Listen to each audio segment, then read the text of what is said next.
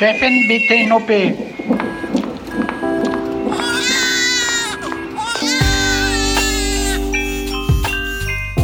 Hallo zum Gyncast, der völlig unzensierten Sprechstunde mit Dr. Mandy Mangler, aufgenommen im Auguste Victoria Klinikum in Schöneberg. Wir sind wie immer Julia Prosinger und Esther Kogelbohm vom Tagesspiegel.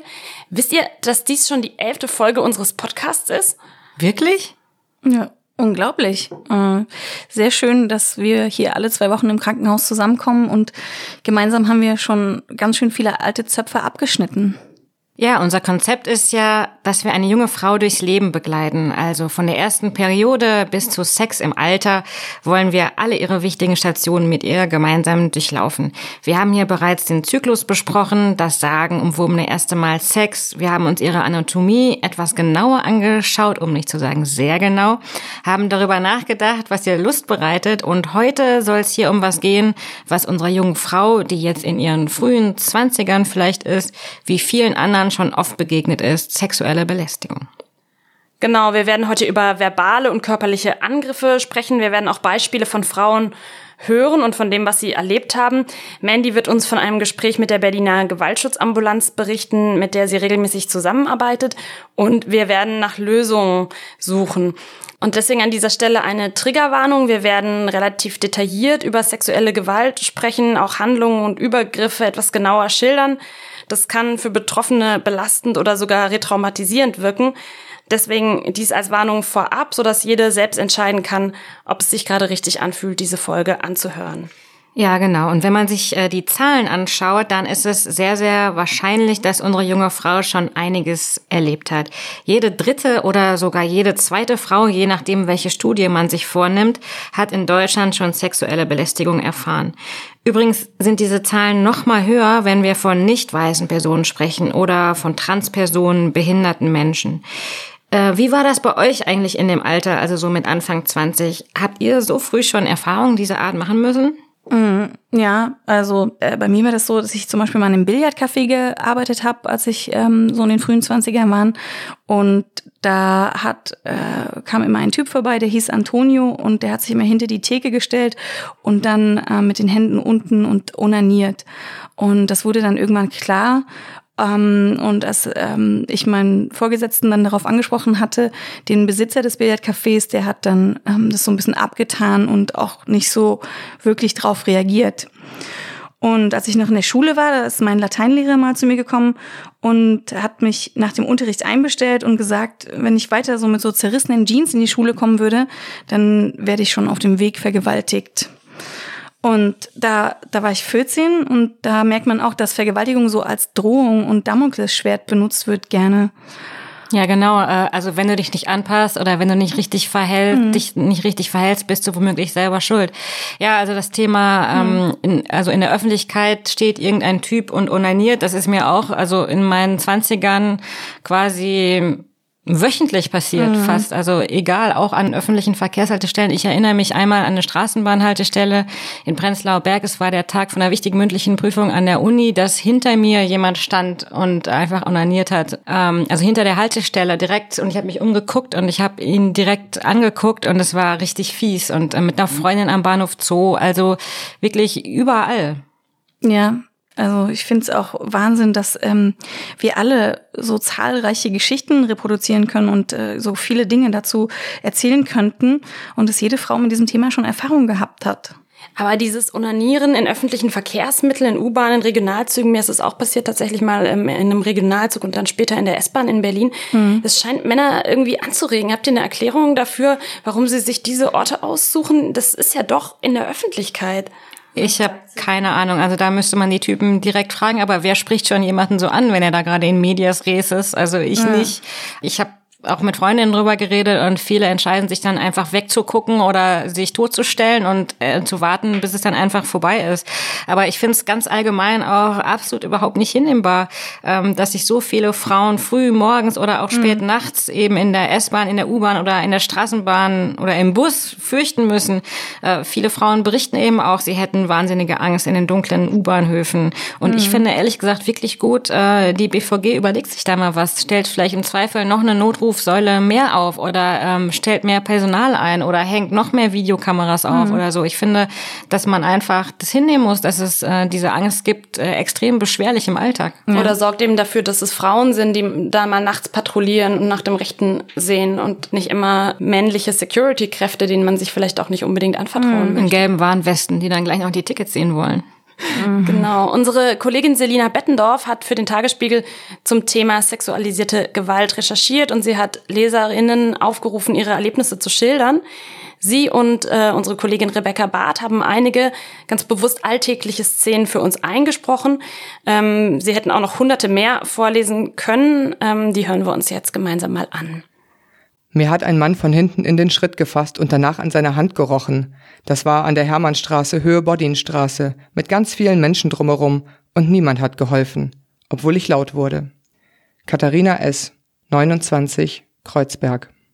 Als ich elf war, ist ein Mann am Nollendorfplatz in Schöneberg endlos neben mir hergelaufen und hat mich nach Sex gefragt. Nura E., 21, Wilmersdorf. Ich wurde einmal beim Fahrradfahren durch den Humboldthain von einer Gruppe junger Männer aufgehalten. Die haben einfach meinen Gepäckträger gegriffen und das Fahrrad dadurch gestoppt. Sie haben mich umkreist und ich bekam anzügliche Einladungen unter viel Gelächter. Nachdem ich mich lautstark wehrte, konnte ich weiterfahren. Hanna F., 36, Wedding. Ein Taxifahrer hat mir an den Oberschenkel gefasst. Seitdem habe ich Angst, Taxis zu nehmen. Inga S., 36, Kreuzberg. Ich wurde in der U6 gegen meinen Willen fotografiert. Als ich den Waggon gewechselt habe, wurden mir sexualisierte Ausdrücke hinterhergerufen. Anna M., 22, Kreuzberg. Ich arbeite im Einzelhandel in Tempelhof Schöneberg und habe einen Kunden gefragt, ob er noch weitere Wünsche hat. Seine Antwort war, ja, aber die kannst du mir nicht hier vor allen Leuten erfüllen. Tabea R., 19, Tempelhof Schöneberg. Mein Nachbar hat sich selbst in meine Wohnung eingeladen, mich an sich herangezogen und mich auf die Wange geküsst. Nathalie Z., 30, Zehlendorf. In der U-Bahn masturbierte ein Mann unter vorgehaltener Aktentasche vor mir. Yvonne B., 49, Steglitz. Mir wurde von hinten unter den Rock gefasst. Lara S., 32, Reinickendorf. Ein Typ hat mich nach meiner Nummer gefragt. Weil ich sie ihm nicht geben wollte, ist er mir bis nach Hause gefolgt. Lena, 16, Steglitz. Ein Mann fährt in Charlottenburg auf einem Fahrrad an mir vorbei und sagt, du bist aber geil zum Arschficken. Ronja K., 30, Charlottenburg. Ja, vieles von dem, was wir gerade gehört haben, ist auch unter dem Begriff Catcalling bekannt. Also das sind verbale Belästigungen oder auch das Hinterherpfeifen auf der Straße. Ähm, oder auch, auch Gesten. Ähm, und gerade läuft dazu eine Petition, die kann man auch noch unterzeichnen, dafür, dass Catcalling zum Straftatbestand wird, wie es in anderen Ländern, zum Beispiel in Frankreich, schon der Fall ist. Wer sich noch mehr solche Geschichten, wie wir sie gerade gehört hat, zumuten mag, der sollte die Seite Anti-Flirting auf Instagram abonnieren. Da gibt es Screenshots von dem, was meistens Frauen sich so anhören müssen, wenn sie beim Online- oder App-Dating Abfuhren erteilen. Sexuelle Belästigung im Netz ist dann nämlich nochmal ein ganz eigenes Thema. Ja, genau. Und man hat auch irgendwie das Gefühl, dass immer, wenn was rechtlich geregelt wird, also zum Beispiel der Stalking-Paragraph eingeführt wird oder auch neulich, als das äh, Stealthing zum Straftatbestand wurde, also das heimliche Abziehen des Kondoms, da hört man dann Stimmen, die sagen, also wir sollten doch nicht zu viel rechtlich regeln, das zerstört doch das Geschlechterverhältnis, man kann sich ja gar nicht mehr auf einen unkomplizierten Flirt äh, einlassen, man wird doch wohl noch Komplimente machen dürfen. Hm. Was denkt ihr dazu? Ich glaube da überhaupt nicht dran. Ich glaube, dass ein mhm. Mann eigentlich exakt weiß, wenn er in sich reinhört und wenn er überhaupt in sich reinhören will, äh, wann was ein Flirt ist und wann er eine Grenze überschritten hat. Also wann er eigentlich jemanden äh, gewaltsam zum Zuhören gebracht hat oder, oder gewaltsam ähm, angefasst hat. Ähm, natürlich sind juristische Regelungen immer schwierig umzusetzen. Natürlich ist es eine Frage der, der Interpretation, besonders wenn man es mit, mit dem Intimen schlechthin zu tun hat, wie in den Fällen, die wir heute besprechen. Das sollte uns aber überhaupt nicht davon abhalten, zu versuchen, es zu regeln, finde ich, weil ähm, ähm, ja auch das darüber sprechen Klarheit gibt. Ähm, der ganze Prozess, das Gesetz zu formulieren, macht uns ja auch klar, wo wir eigentlich als Gesellschaft stehen. Und es gibt ja auch weit mehr Fälle, wo die Grenzüberschreitung klar ist, als Fälle, in denen die Grenzüberschreitung zweifelhaft ist. Ja, und vielleicht müssen wir auch irgendwie ganz anders flirten lernen, weil viele Männer denken und haben auch verinnerlicht, dass Frauen so überredet werden müssen. Dann zum Date überredet, zum Küssen überredet und dann zum Sex auch. Und das erklärt dann auch solche Statistiken. Da gab es eine Studie in den USA an Studentinnen. Da gibt jeder Dritte an, er würde eine Frau zum Sex zwingen, wenn es niemand mitbekommen würde. Ja, also unsere Kultur, das ist gerade schon gesagt, mehr in die Literatur, Filme, Songs sind auch voll davon, ob das jetzt Indiana Jones, Blade Runner oder Star Wars ist. Neulich schickte mir eine Freundin allen Ernstes äh, ein Beispiel von Janosch, also Frosch und Tigerente. Mhm. Da fragt der Frosch die Tigerente, ob er sie küssen darf und die antwortet nicht, wie Janosch erklärt, weil sie ja aus Holz ist. Und dann stupst er sie so lange an, bis sie quietscht und ruft freudig, jetzt hat sie Ja gesagt. Oh mein Gott, ja, also äh, ja genau, Janusz ist eigentlich ein, ein, gutes Beispiel, weil er hat ja selber mal in einem Interview gesagt, dass er von seiner Mutter äh, als kleiner Junge so doll verprügelt wurde und wenn er geweint hat, hat die Mama zu ihm noch gesagt, äh, du hör auf zu weinen, wenn du nicht aufhörst, dann äh, dann bringe ich dich um. Ähm, das ist schon echt super schlimm und vielleicht hat er ja auch nur so versucht, äh, noch ein Problem zu illustrieren. Also Mandy, mh, mm, es ist ja schlimm genug, dass wir das alle zu gut kennen, also das Problem der sexuellen Belästigung. Jede von uns hat aus Angst schon Umwege gemacht, ist nachts mit dem Schlüssel in der geballten Faust nach Hause gelaufen. Hast du denn einen Tipp, wie man sich davor schützt? Tja, ganz schwierig. Ähm, ich habe da zum Beispiel mal eine Mütze geschenkt bekommen, die mich aussehen lässt, als hätte ich einen Vollbart. Also da klebt dann vorne so ein Bart an mir dran. Ähm, das soll dann dazu dienen, dass eben äh, ja kein nicht getriggert wird irgendwelche sexualisierten Reaktionen auf auf Aussehen. Und ja, als ich jünger war, hatte ich immer Pfefferspray dabei oder diese ähm, Taser. Die, die haben mich mein ganzes äh, Leben eigentlich begleitet, als ich jünger war. Damit bin ich immer nachts rumgelaufen, weil ich mich damit sicherer gefühlt habe. Und wenn man da so guckt auf dem Markt, da gibt's viel Neues, zum Beispiel diese Safe Shorts. Ähm, Safe Shorts sind also so aus Reiß- und schneidfestem Hightech-Material und haben so Schnüre und die sitzen sehr fest, diese Hosen. Und wenn man die versucht aufzumachen, dann geht ein Alarm los von 130 Dezibel. Das ist extrem störend, das ist sehr, sehr laut. Und ja, Safe Shorts sind also nicht mehr, die kann man quasi nicht ausziehen, ohne dass man die ausziehen will. Also moderne Keuschheitsgürtel. Ja, mh, mm, so ungefähr, genau. Und dann gibt's die Wayguard App. Kennt ihr die? Nee, die kenne ich nicht. Die, also die kann man installieren und dann ähm, kann man zum Beispiel, wenn man jetzt unbegleitet irgendwo nachts langläuft, jemanden anrufen und sich mit dem unterhalten oder der Person. Und wenn einem was passiert und die merkt, irgendwas stimmt da nicht, dann setzt die einen Notruf ab und da telefonierst du dann auch wirklich mit echten Menschen. Ähm, wenn du jetzt nicht irgendwelche Verwandten oder Freunde anrufen kannst nachts um drei, weil du auf dem Nachhauseweg bist. Und der Unterschied ist übrigens, also dass die App weiß, wo du bist gerade. Ne? Ähm, du müsstest sozusagen noch den Live-Standort für deine Freunde oder Verwandten, die du gerade angerufen hast, angeben.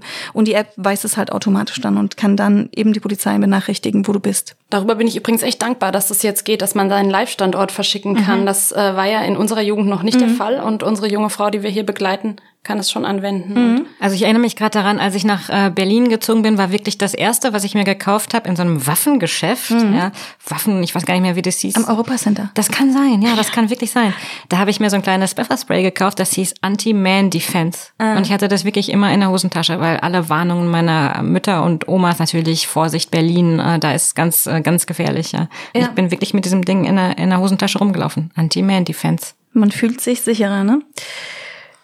Ja, und dann, also, dann gibt es diese Stinke-Armbänder in wie Bracelets. Und die, die sind so, sehen so ganz stylisch aus und dann kann man so dran ziehen, wenn man also sexuell belästigt wird oder äh, in so einer Situation. Und dann wird da von diesen Bracelets so ein ganz intensiver, schlechter Geruch ähm, entwickelt.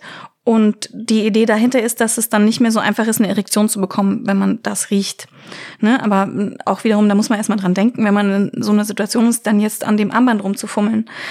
Und dann gibt's noch was, das wurde noch nicht zu Ende entwickelt, aber es, es befindet sich in der Entwicklung, das ähm, könnte nützlich sein. Und das habe ich euch heute mitgebracht. Ich gebe es euch mal. Hui, das sieht gefährlich aus. Das sind jetzt sozusagen Handouts mit einer Zeichnung. Ich habe euch mitgebracht ein Bild vom Rape Axe. Und dieses Rape Axe ist also entwickelt worden von südafrikanischen Frauen, weil die Vergewaltigungsrate in Südafrika so hoch ist und die Frauen gesagt haben, sie wünschten, sie hätten in ihrer Vagina Zähne und könnten zubeißen. Und auf dieser Idee ist dieses Rape-X ähm, geboren. Das ist so wie ein Kondom mit so Klingen innen drinne. Und ja, das, die Idee dahinter ist, dass dann eine Penetration zu sehr starken Verletzungen führt und das geht auch gar nicht mehr selber vom Penis abzumachen. Womit man dann hinterher den Täter auch identifizieren könnte. Man kann den Täter identifizieren und der Täter ist verletzt, der Täter lässt von einem ab. Das ist der Plan. Ja, äh, Südafrika ist tatsächlich eines der Länder in äh, der, auf der ganzen Welt, wo es eine der höchsten Vergewaltigungsraten überhaupt gibt. Also 40 Prozent der Frauen, der Südafrikanerinnen, werden dort Opfer sexueller Gewalt und äh, schlimm, schlimmerweise wird nur einer von neun Tätern tatsächlich dingfest gemacht und zur Verantwortung gezogen. Die Dunkelziffer ist natürlich noch viel, viel höher der Frauen, die Opfer werden von sexueller Gewalt. Das liegt natürlich auch daran, ähm, dass das ein Land ist, in dem es strukturelle Gewalt gibt und äh, die Traumata werden auch weitergegeben von Generation zu Generation, also ganz furchtbar. Deswegen kann ich nur hoffen, dass diese, mhm. dieser Prototyp bald umgesetzt wird, bevor sie eine andere Lösung finden. Wobei, also ich finde es auch echt problematisch, dass wir uns da so Gedanken machen müssen, was wir jetzt benutzen und was für uns das Beste ist. Ist es so ein Armband oder das Pfefferspray oder ne, so eine Hose, die nicht aufgeht? Also wirklich schwierig, weil das bedeutet, die Last ist dann halt wieder bei uns Frauen und eine ganze Industrie entwickelt sich dann darum. Ne? Und Anna Blues, die Expertin bei Amnesty International für Frauenrechte ist, die hat zur BBC gesagt, Women get raped no matter what they do, no matter what precautions they take. It doesn't matter how they try to protect themselves. Also es sollte irgendwie nicht unsere Aufgabe sein, uns ständig schützen zu müssen. Ist es ja, aber in der Realität. Also ich habe natürlich wie so viele junge Frauen an meiner Mädchenschule einen Selbstverteidigungskurs gemacht und ich, ich schätze, die meisten Frauen haben theoretisch gelernt, sich zu verteidigen.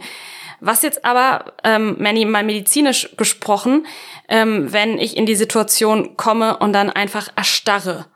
Ja, also das ist ein Reflex. Die Evolution hat auf akute Stresssituationen so Reflexe gebildet und Angriff, Flucht oder Erstarrung sind dann ähm, Möglichkeiten, darauf zu reagieren, weil das das Überleben am Ende erhöht. Meine Erfahrung ist, dass umso jünger ich war, umso erstarrter habe ich sozusagen reagiert und man kann sich dann mit den Jahren so eine ähm, Schlagfertigkeit auch antrainieren. Habt ihr mhm. Sprüche oder schon mal Situationen erlebt, wo ihr fandet, da habe ich echt richtig gut reagiert? Also ich bin auch ganz oft erstarrt, besonders als ich jünger war, da ist mir dann überhaupt so wirklich so richtig die Luft weggeblieben und ich konnte gar nichts dazu sagen, weil ich dachte, was soll man jetzt auf so ein bescheuertes Catcalling oder anfassen oder ähm, irgendwie anders sexuell übergriffig ähm, angegangen werden, was soll man man dazu sagen? Und ich musste das auch lange üben, dass ich darauf reagieren kann und habe mir dann mir so vorgenommen, irgendwas zu sagen und es hat dann immer besser geklappt und irgendwann, ja, jetzt fällt es mir eher leicht, da was zu sagen. Ich habe mir angewöhnt, es hat mir irgendjemand mal gesagt, ich weiß gar nicht mehr, wer es ist, sonst würde ich den oder die jetzt grüßen, ähm, ähm, den Rat gegeben, einfach immer zu sagen, deine Mutter würde sich für dich schämen. Und das, ähm, das ja. probiert, äh, ähm, und das ähm, klappt eigentlich auch im Straßenverkehr. Ja. Das ist so ein Universalspruch, ähm, finde ich super, der irgendwie ganz gut ist. Und ich habe aber auch gemerkt, dass ich war auch in der Starre, aber ich hatte auch immer eine Handtasche. Und in diese, Handtasche konnte ich irgendwann schleudern, ähm, wie so ein, wie, wie heißen diese Sportler, die so Diskus, Diskuswerfer, genau. Also ich konnte, ich habe schon mehreren Typen die Handtasche einfach auf den Kopf geschleudert und die war eigentlich immer gut gefüllt. Und einmal habe ich mit einer leeren oder halb gefüllten Plastikflasche jemanden über den Kopf gehabt gehauen. Das wirkt natürlich auf die so ein bisschen komisch, wenn so eine 1,60 kleine Frau mit so einer Handtasche um sich schleudert oder mit einer leeren Trinkflasche um sich schlägt. Ähm, aber trotzdem gibt es so eine kurze Schrecksekunde, die man dann, glaube ich, ganz gut ähm, nutzen kann. Ja, oder es wirkt halt antörend auf sie. Oh Gott, hör auf. Ja, das wäre natürlich furchtbar. Ja, also so dieses, ähm, bist du im Bett auch immer so laut? Oh. Ähm, ja, werde ich ruhig. Also das habe ich schon auch oft zu hören bekommen, wenn ich, ja, wie süß, mhm. wenn, wenn ich dann doch mal laut wurde. Also was ich auch finde, ähm, ich bin ich bin einmal mit meiner Mutter im Schlachtensee gelaufen und da stand ein Exhibitionist im im, im Gebüsch und hat sich da ähm, auch onaniert und das war nicht schön und wir haben den dann, ja, wir haben den dann verbal so ein bisschen so attackiert und er ist dann weggegangen. Und wir haben hinterher so, so befreiend darüber gelacht. Also ich finde auch das Lachen, ähm, ich sehe das mit meinen Freundinnen manchmal, dass man über so eine Situation lacht. Wie, wie findet ihr das? Na klar, also ich habe auch schon viel gelacht über solche solche Situationen, aber vielleicht ist es, ist es ist es eigentlich eine Art von hilflosem Lachen, weil man kann ja nichts machen und das Einzige, mhm. was man machen kann, um den anderen wieder klein zu machen und zu entmächtigen, ist halt vielleicht, dass man sich über den lustig macht. Hm. Das Lachen, das ist für mich so zweischneidig. Also irgendwie, natürlich ist irgendwie Lachen gut, aber ähm, irgendwie ist auch traurig, dass wir uns da so eine Coping-Strategie finden mussten, dass wir darüber lachen, ähm, über solche Situationen, wenn wir sexualisiert werden, wenn wir irgendwie erniedrigt werden, dass wir das ähm, auslachen oder darüber lachen. Das ist unsere Coping-Strategie manchmal. Das können wir vielleicht durch genug Krafttraining und Sport wieder ausgleichen ähm, oder durch einen Selbstverteidigungskurs. Aber wogegen ja leider äh, kein Kurs der Welt hilft, äh, sind K.O.-Tropfen im Drink oder andere Drogen, die halt sedierend wirken äh, oder so. Also mir ist das sogar schon mal passiert. Ich konnte mich aber dann noch irgendwie nach Hause schleppen. Und ich erinnere mich, Mütter geben ja ihren Töchtern gerne diesen Rat. Nimm nichts von irgendjemandem, trink nichts, mhm. pass auf dein Getränk auf, mach immer schön Bierdeckel auf deine Cola drauf. Da wurde auch so ein Armband entwickelt, ähm, Xanthus Trinkcheck heißt es. Und damit kann man messen, sagen die, ob da ein Drink also mit KO-Tropfen voll ist. Und die werden auch schon mit dem Namen Rape Drugs verkauft, ja, und die sind auch im Blut nicht so lange nachweisbar. Und Dr. Saskia Etzold, die Co-Leiterin der Gewaltschutzambulanz der Charité, mit der ich auch lange zusammengearbeitet habe und auch noch äh, zusammenarbeite, äh, sagt, ein Drink ausgeben lassen und dann nackt im fremden Bett aufwachen, das ist ein Klassiker. Aber sie sagt auch, diese Armbänder, die, die bringt's nicht. Die können, die sind nicht so genau, dass sie dir wirklich deinen Drink äh, als äh, frei klassifizieren können. Also diese Armbänder braucht man nicht benutzen. Ist es nicht unglaublich, was wir Frauen alles für Regeln zu beachten haben? Also mhm. wie wir uns permanent einschränken müssen. Mhm. Ich habe kürzlich die amerikanische Essayistin Rebecca Solnit interviewt, auf die der Begriff Mansplaining zurückgeht. Und ähm, sie hat gesagt, dass wir immer so tun, als sei es unvermeidbar. Naja, wir Frauen müssen halt aufpassen. Wir können nicht nachts durch bestimmte Straßen oder schlechte Gegenden laufen. Wir müssen immer einen Mann dabei haben, der uns beschützt. Wir sollen gefälligst viel Geld für ein Taxi ausgeben. Und anstatt, dass wir irgendwie anfangen zu sehen, dass es sich um einen stetigen Bruch von Menschenrechten handelt, tun wir so, als sei diese permanente Gefahr, die uns Frauen droht und die uns extrem einschränkt in unserer Freiheit, aber auch darin, wir selber zu sein. Wir tun einfach so, als sei das unvermeidbar, Natur gegeben. Und das impliziert ja auch, dass wir es alleine ändern könnten, ne? dass wir nur uns richtig verhalten müssen und dann passiert es uns schon nicht. Und das finde ich auch so falsch. Wir wünschen unserer jungen Frau äh, natürlich, dass sie nichts von all dem erleben muss. Aber statistisch gesehen ist es gar nicht so unwahrscheinlich, dass sie zusätzlich zu all dem tatsächlich Opfer einer Vergewaltigung wird. 13 Prozent der in Deutschland lebenden Frauen haben seit dem 16. Lebensjahr strafrechtlich relevante Formen sexueller Gewalt erlebt. Das heißt Vergewaltigung, versuchte Vergewaltigung oder unterschiedliche Formen von sexueller Nötigung. 2014 hat der Europarat übrigens in seiner Istanbul-Konvention, die er da beschlossen hat, Vergewaltigung abgegrenzt zu anderen Formen der sexuellen Gewalt. Und zwar hat er sie in Artikel 36 definiert als eine nicht einverständliche oder nicht einvernehmliche sexuell bestimmte orale, vaginale oder anale Penetration in den Körper einer anderen Person. Medizinisch heißt das übrigens Stuprum und das bedeutet Schändung Entehrung. Und da sieht man auch schon wieder die Wertung in dem Wort allein. Und ich habe mir da mal die Doktorarbeit meiner Gynäkologie-Kollegin Dr. Lina Frischer angeguckt. Und sie hat 850 mutmaßliche Stuprumfälle ausgewertet. Und das sind Daten von Menschen, die sich wegen sexualisierter Gewalt an die Gewaltschutzambulanz der Charité gewandt hatten. Und ähm, also diese Gewaltschutzambulanz der, der Charité, die existiert seit 2014 und ist senatsfinanziert, interessanterweise von der Senatsverwaltung für Justiz, Verbraucherschutz und Antidiskriminierung und nicht von der Senatsverwaltung für Gesundheit, Pflege und Gleichstellung. In der Gewaltschutzambulanz arbeiten acht Ärztinnen und drei Care-Managerinnen im Gewaltschutz und eine Verwaltungskraft, also ein ordentliches Team. Was hat Dr. Frischer da rausgefunden, Mandy? Sie hat herausgefunden, dass die Betroffenen im Mittel 29 Jahre alt waren. 6,4 ähm, Prozent gaben an, bereits zuvor eine Vergewaltigung erlebt zu haben. Und der Tatverdächtige war den Betroffenen in 48,4 Prozent unbekannt. 26 Prozent der Tatverdächtigen entstammten dann aus dem Freundes- oder Bekanntenkreis und 15,5 Prozent waren Partner oder Ex-Partner. Zwei Drittel der mutmaßlichen Vergewaltigungen ereigneten sich dann in privaten Räumen, vor allem in der Wohnung der Betroffenen. Und über zwei Drittel der Frauen hatten in zeitlicher Nähe zur Tat Alkohol getrunken. Und in 17 Prozent der Fälle bestand ein Verdacht auf Verabreichung von diesen sogenannten K.O.-Tropfen. Ähm, und mit diesen Zahlen, finde ich, ist dann schon mal eine gängige und stereotype Aussage über Vergewaltigung widerlegt. Also die Täter sind halt oft Bekannte und weniger oft Fremde. Ne? Und wenn man das weiß, dann ist man vielleicht auch schon anders gewappnet. Also, weil oft traut man ja dem netten Nachbarn nicht zu, dass er einen vergewaltigt. Weil wir gerade über die Etymologie des Wortes gesprochen haben. Äh, Stuprum, also im Englischen, das englische Rape, das kommt ja vom lateinischen rappere, entführen, fortreißen, stehlen. Also auch da steckt irgendwie drin die Frau als Gegenstand, den man eben entführen, fortreißen, stehlen kann.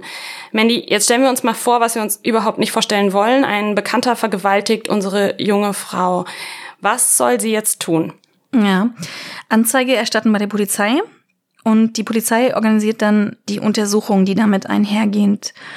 Ähm, man kann sich also an die nächste Polizeidienststelle wenden oder die Polizei anrufen und dann erfolgt eine Schweigepflichtentbindung und man geht an die Gewaltschutzambulanz der Charité, da gibt es mehrere Standorte oder in eine Rettungsstelle, in ein Krankenhaus und dort wird man untersucht.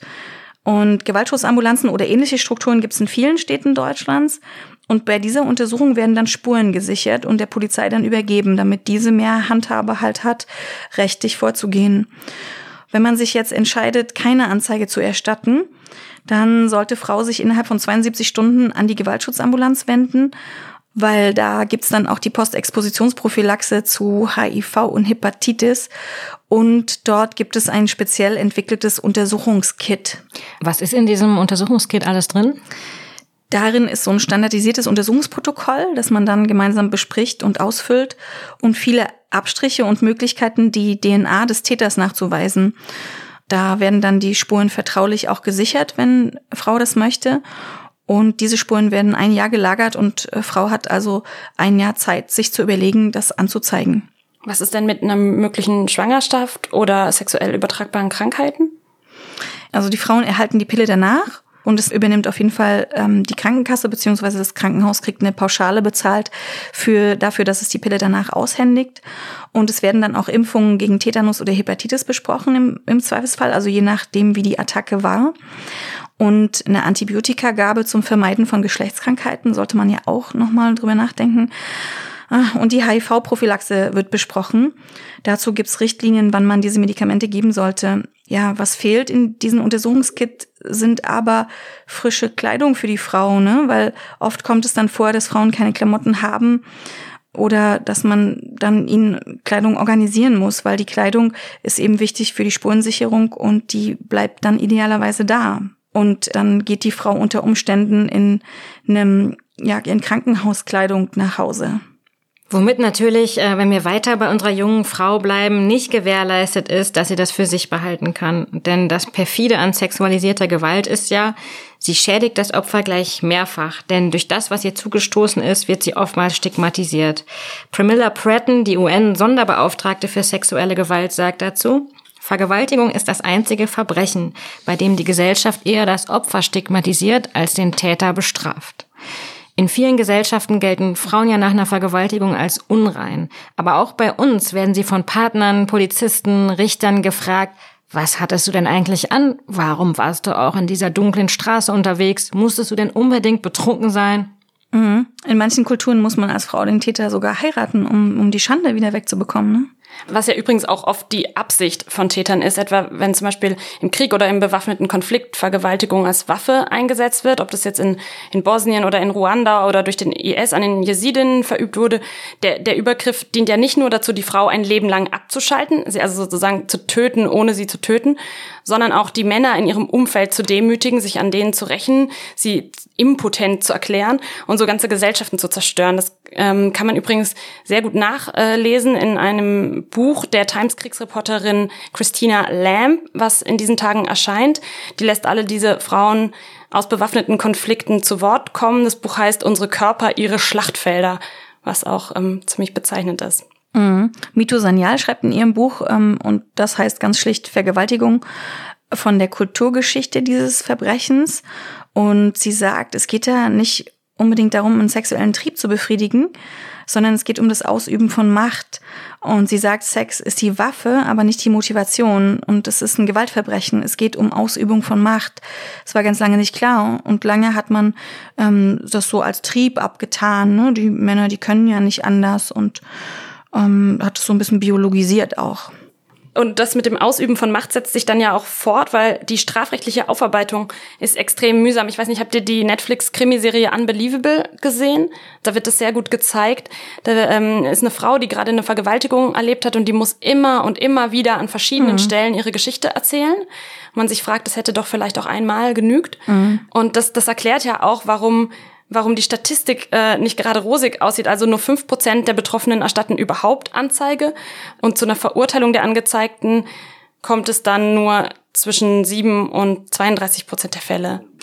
Das hat auch damit zu tun, dass das Bild der Frau, die einen Mann aus Rache anzeigt, also ihm sowas vorwirft, sich durchgesetzt hat. Dabei handelt es sich Kriminalstatistiken zufolge nur bei einem bis drei Prozent der Anzeigen um die Unwahrheit. Denn meist sprechen Betroffene aus Angst, Scham, Traumatisierung nicht.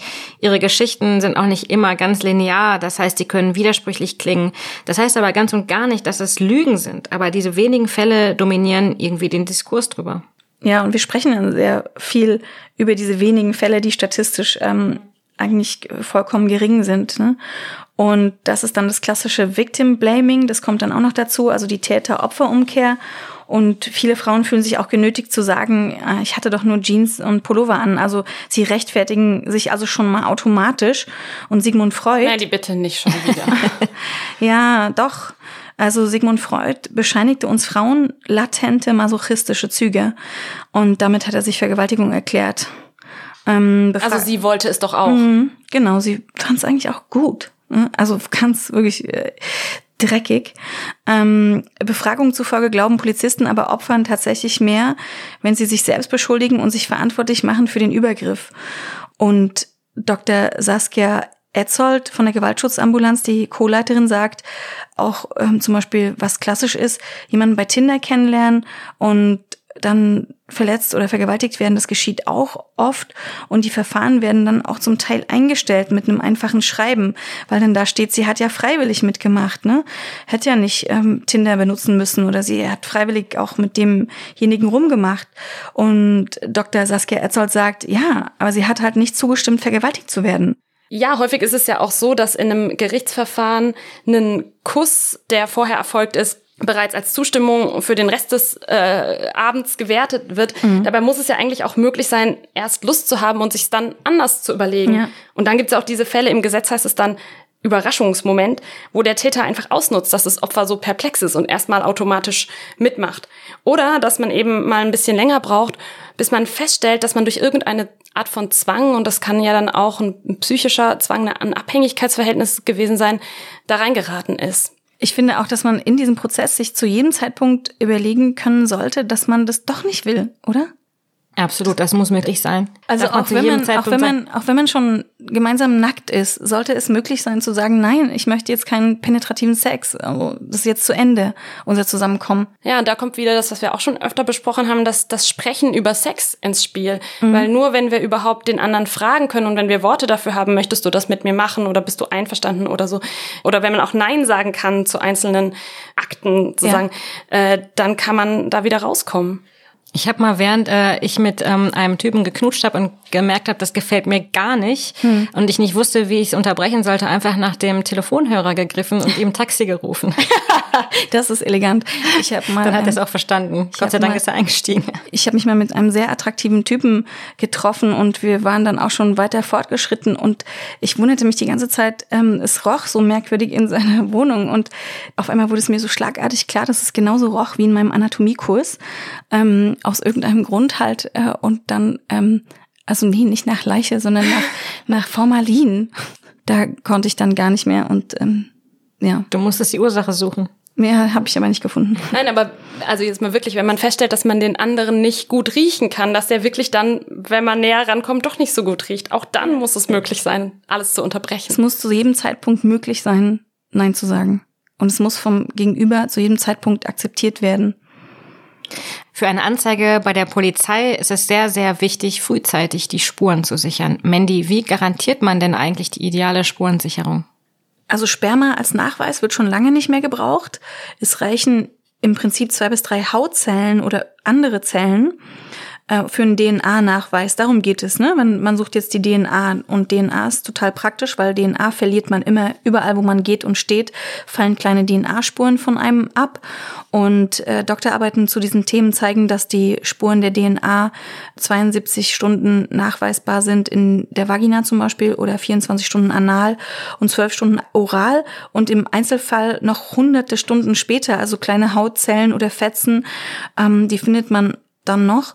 Und zum Beispiel auch bei bettlägerigen Menschen, die missbraucht werden, da ist die DNA dann noch länger nachweisbar. Und wichtige Spurenträger sind im, auch im Übrigen ist die Kleidung.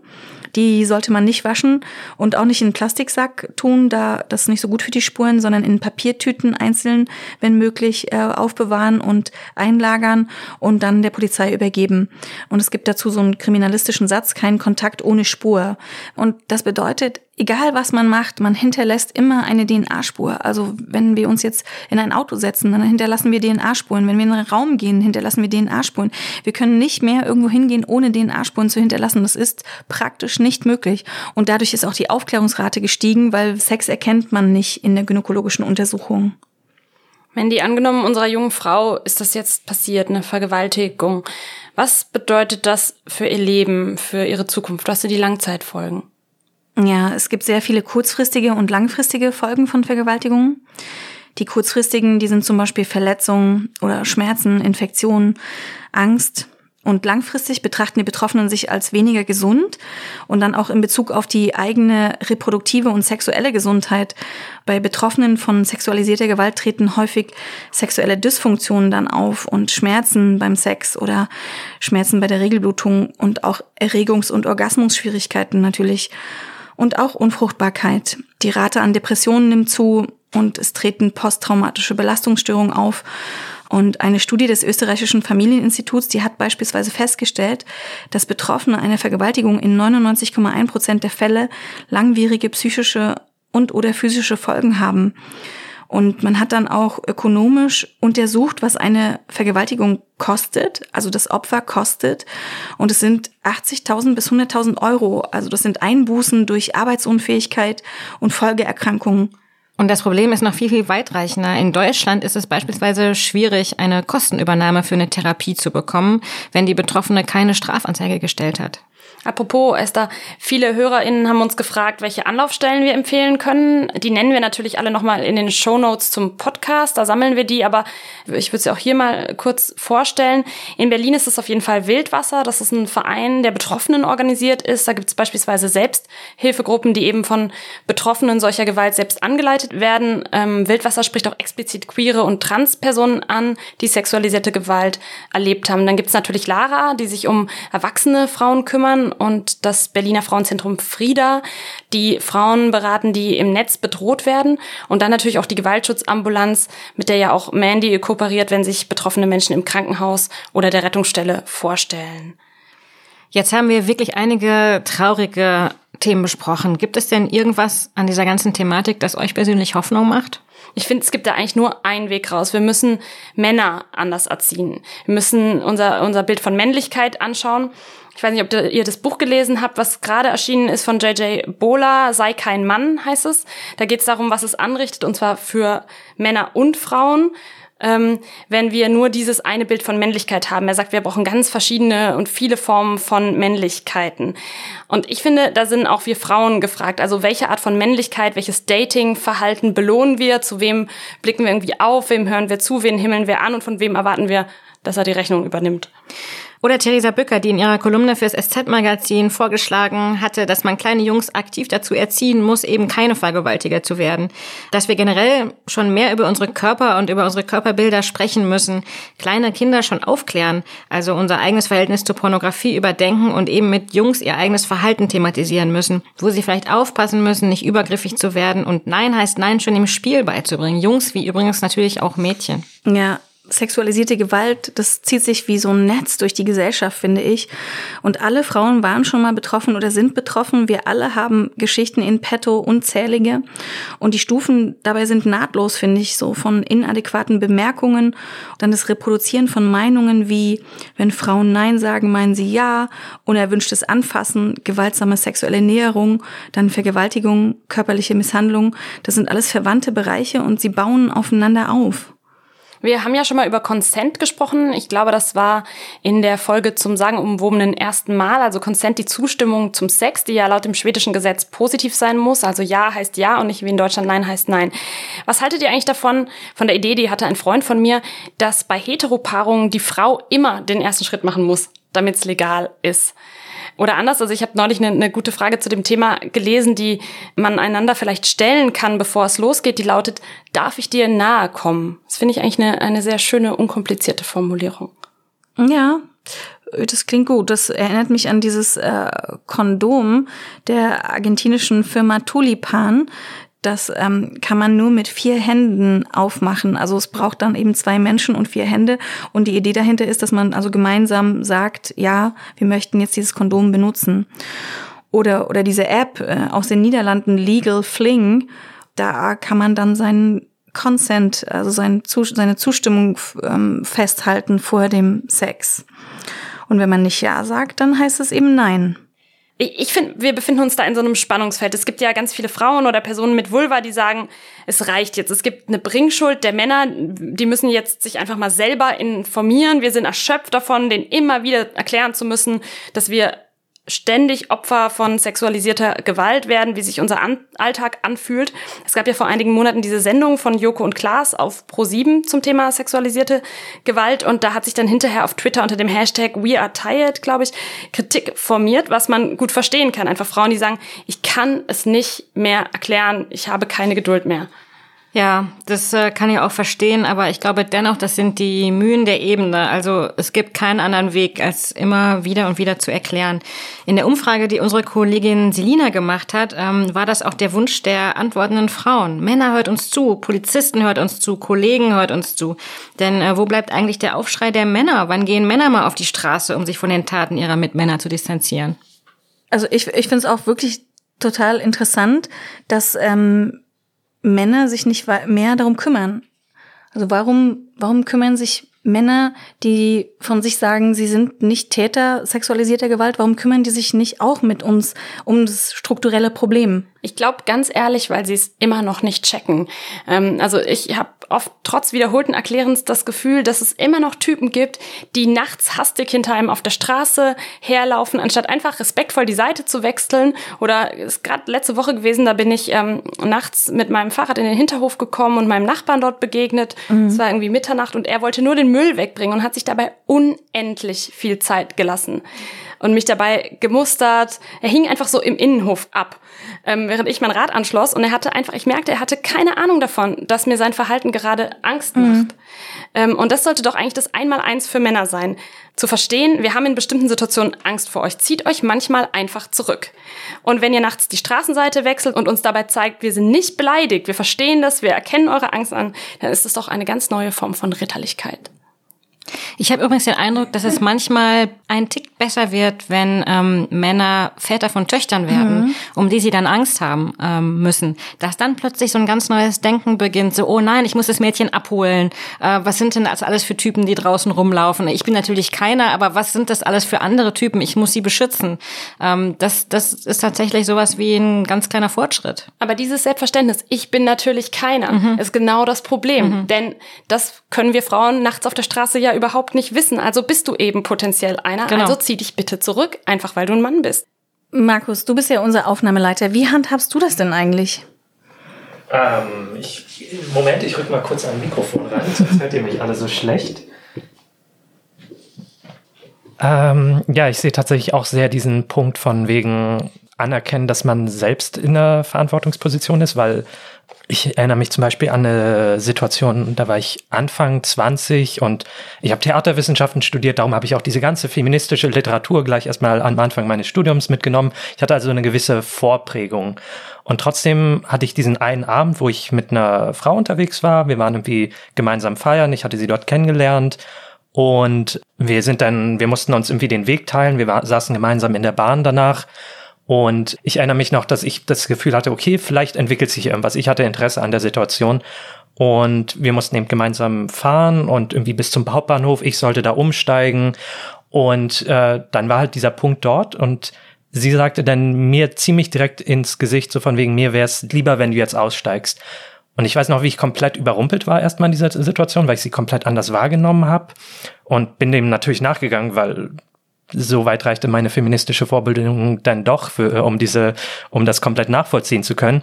Aber ich musste dann halt realisieren, dieser Mensch oder diese Frau hatte in dem Moment Angst vor mir und ich weiß noch, dass ich Wochen danach sauer irgendwie war. Also ich war wirklich in einer Weise gekränkt und ähm, musste erstmal irgendwie damit klarkommen, dieses Bild von mir selbst zu ändern, weil wenn man mich sieht, ich bin eine relativ schmächtige Person. Ich sehe nicht so aus, als wenn ich überhaupt irgendjemand verletzen könnte. Aber ähm, dass auch ich für mich anerkennen musste, ich strahle erstmal Gefahr aus in so einer Situation nach dem Feiern abends, wo man dann gemeinsam in der Bahn sitzt. Und ich finde es auch total wichtig, äh, also ich lese in letzter Zeit viele Bücher über das Thema Männlichkeit und toxische Maskulinität. Ich habe auch dieses J.J. Bowler Buch gelesen. Und es ist so ein Gefühl, das ich momentan habe, dass auch gerade wenn irgendwie Menschen, die sich irgendwie als links und woke und aufgeklärt und sowas alles definieren, die erstmal die Schuld immer bei anderen suchen, die erstmal immer gucken, was machen andere Männer falsch, die dann Bücher darüber schreiben, was Männer, keine Ahnung, zum Beispiel muslimische Männer falsch machen. Es wird dann immer projiziert auf irgendjemand anders, der das Problem ist und nie erstmal bei sich selbst geguckt, was, äh, was ist an mir vielleicht problematisch, wo, wo verhalte ich mich falsch oder was muss ich an mir selbst ändern. Das ist so mein Take dazu. Danke, Markus. Ja, und natürlich ist nicht jeder Mann ein Vergewaltiger, aber die Übergänge sind so fließend, finde ich. Und ähm, ich habe diesmal kein lustiges Mitbringsel für uns, sondern eine Aufgabe. Also jede von uns soll mit drei Männern darüber sprechen, was wir uns von ihnen als Unterstützung wünschen würden. Ähm, und auch vielleicht darlegen, warum man manchmal Angst hat und sich unwohl fühlt. Und auch im Alltag so, ne? Es gibt so viele Situationen, die Männern wahrscheinlich gar nicht bewusst sind, wo sie uns zu nahe kommen und äh, das überhaupt nicht verstehen. Und das Mitbringsel ist deswegen, drei Männer anzusprechen und mit ihnen dieses Thema zu besprechen und sie vielleicht auch zu bitten, sich zu erinnern, wo sie selbst schon mal eine Situation hatten, wo sie sich vorstellen können, dass sie ähm, jemanden zu nahe gekommen sind und diejenige das dann vielleicht als Übergriffigkeit wahrgenommen haben könnte. Ich bin gespannt, ob das funktioniert, denn ich kenne natürlich nur gute Männer, also die sich für gute Männer halten ja. und die dann diese Reaktion äh, haben werden. Es sind doch aber nicht alle Männer. Habt ihr für mich darauf gleich schon mal zur Vorbereitung gute Antworten? Nee, nicht wirklich, aber eigentlich ist es doch so, dass in der Straßenbahn gerade auch alle eine Maske tragen müssen, obwohl vielleicht keiner Corona hat, aber vielleicht hat ja einer Corona und deswegen müssen sich alle anderen wappnen. Also ich wünsche mir von Männern, dass sie stark sein können, ohne andere schwach zu machen und dass sie als ersten Schritt niemanden sexuell belästigen, aber dann auch als zweiten Schritt Situationen verstehen und aufsuchen und andere Männer darauf hinweisen und andere Männer auch davon abhalten, solche Situationen zu ähm, verursachen. Zum Beispiel im Kollegenkreis dann einschreiten würden, wenn jemand einen frauenfeindlichen Witz macht. Um, weil wo der Witz salonfähig ist, dann ist vielleicht auch ein Spruch zu einer Frau dann salonfähig und angetrunken dann ein Grabscher. Und damit sind wir am Ende dieser Folge. Wenn ihr Fragen oder Anregungen habt, schreibt uns bitte auf Instagram oder an die E-Mail-Adresse güncast.tagesspiegel.de. Und dann hören wir uns schon in zwei Wochen wieder hier. Da machen wir eine Sonderfolge zum Thema deutsche Einheit. 30 Jahre ist es nämlich jetzt her. Und wir schauen uns die Frauen- und Männerbilder in DDR und BRD vergleichend an. Was war medizinisch in der DDR anders? Woran kann man rein gynäkologisch die deutsche Teilung heute noch ablesen, wenn das überhaupt möglich ist? Schickt uns auch gerne eure Geschichten und Anekdoten zu diesem Thema, wie immer, und dann hören wir uns in zwei Wochen wieder. Danke auch an Markus Lücker für die Produktion dieses Podcasts und heute ganz besonders für seine ehrlichen Worte. Tschüss! Tschüss! Tschüss.